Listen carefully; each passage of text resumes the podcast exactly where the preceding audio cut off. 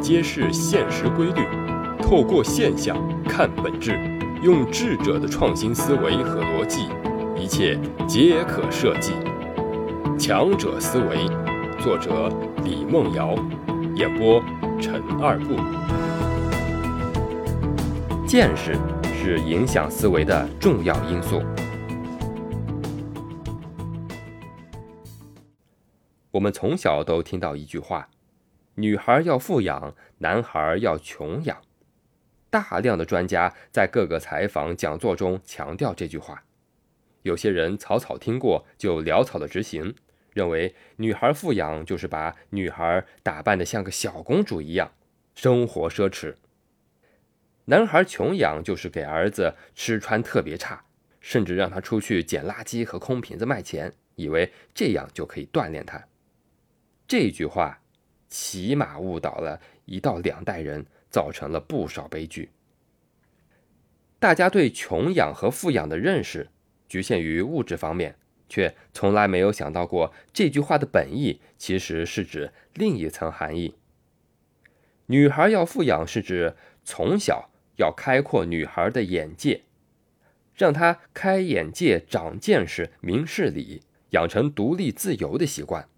长大不依附牵绊任何人，能够有自己的独立思想和生存能力，不会因为目光短浅而被别有用心的人欺骗。换句话说，就是从小让女孩见识到各种各样的好东西，并且告诉她是要靠自己的努力挣回来的，不要长大之后被别人用一颗糖就骗走了。而男孩穷养是指。要让他从小就有独立自主的习惯和生存能力，有责任心、有担当，并且有照顾自己和照顾整个家庭的意识和能力。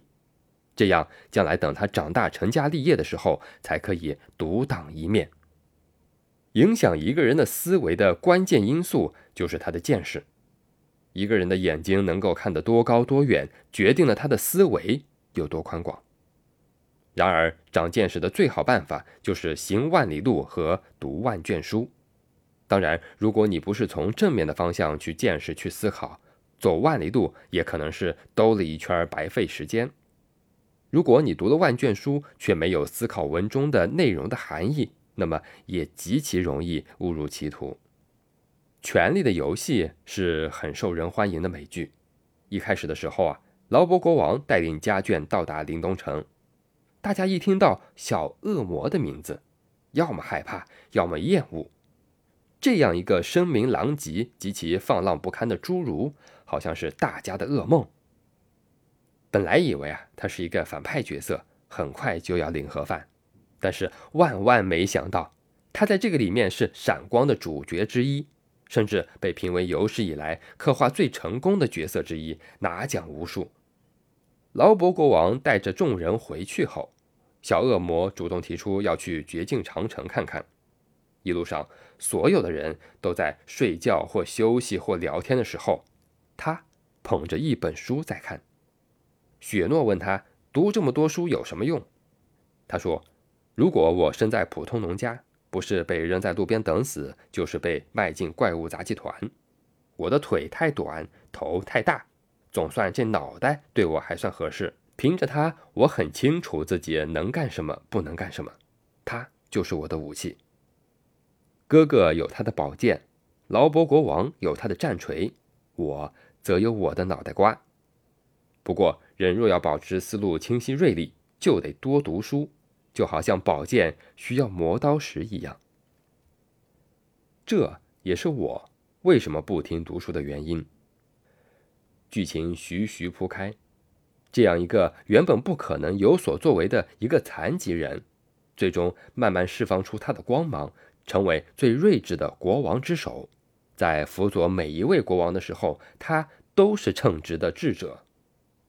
光倾泻下来，他的身影穿过了整个院子。这一刻，提里昂·兰尼斯特昂首挺立，仿佛是一个国王。在原著《冰与火》之中，马丁老爷子这样描写小恶魔提里昂·兰尼斯特：看看他的职业发展路线，我们可以看到，他就是一位典型从书中和四处游历的经历中吸取智慧营养的人。他的一路成长基本上都是靠着超前的思维和智慧决定了最后的结局。所有的人都嘲笑他、戏弄他、看不起他的时候，只有他自己清楚的知道，他的心里装着星辰和大海，无人匹敌。每一件事情基本上都是思维决定一切，而决定思维的是我们的见识。二零一二年。扮演小恶魔的演员彼得·丁拉基获得金球奖剧情类最佳男主角。有人说他是世界上最幸运的侏儒。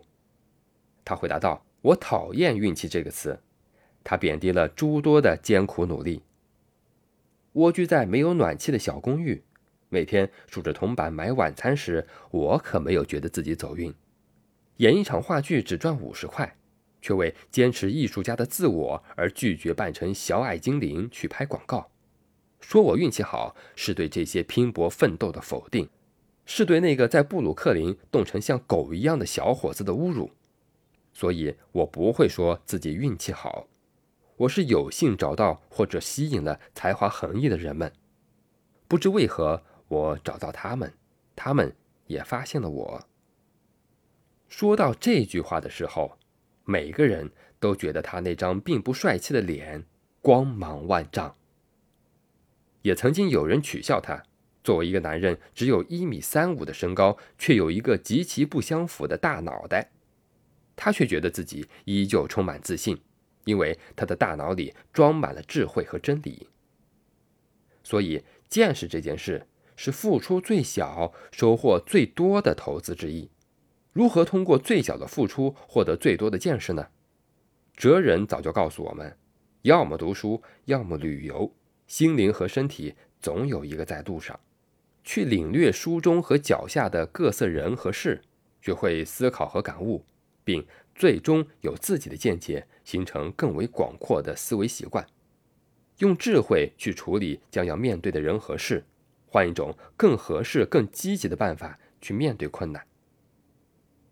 近年来，全国各地都非常流行文创观摩旅游，就是各地政府文化投资及文创办等相关部门组织本地负责文创业官员、企业家或创业者到国外或国内的相关大型企业进行参观或短时间进修，学习他们的先进经验。我曾经参加过几次，受益颇多。三年前，我们去日本学习。发现他们在传统文化和文化创新方面做得特别好，其中有三项特别打动我。第一个是传统糕点的创新设计及包装，第二个是传统文化如纸艺、木艺等的手造，第三个是各种非常有特色的伴手礼。当时在国外并未流行开来，但是他们被做得非常成熟，让人眼前一亮。当时我和团队大概买了近百种糕点包装及文创产品托运回来，并做了详细的市场调查，发现这是一个很大的商机。由于我们并不做这个行业，于是就将这份策划案送给了一个朋友。他在日本文创成果的启示下，将江南地区的糕点和伴手礼进行了改良和创新，并做了系列包装，在景区卖得非常好。后来啊，国内大部分城市，特别是江浙地区，开始大面积沿用这种方式，带动景区经济的大幅度增长。所以我经常和团队成员说，如果你觉得没有灵感，一定要出去多走走，多看看。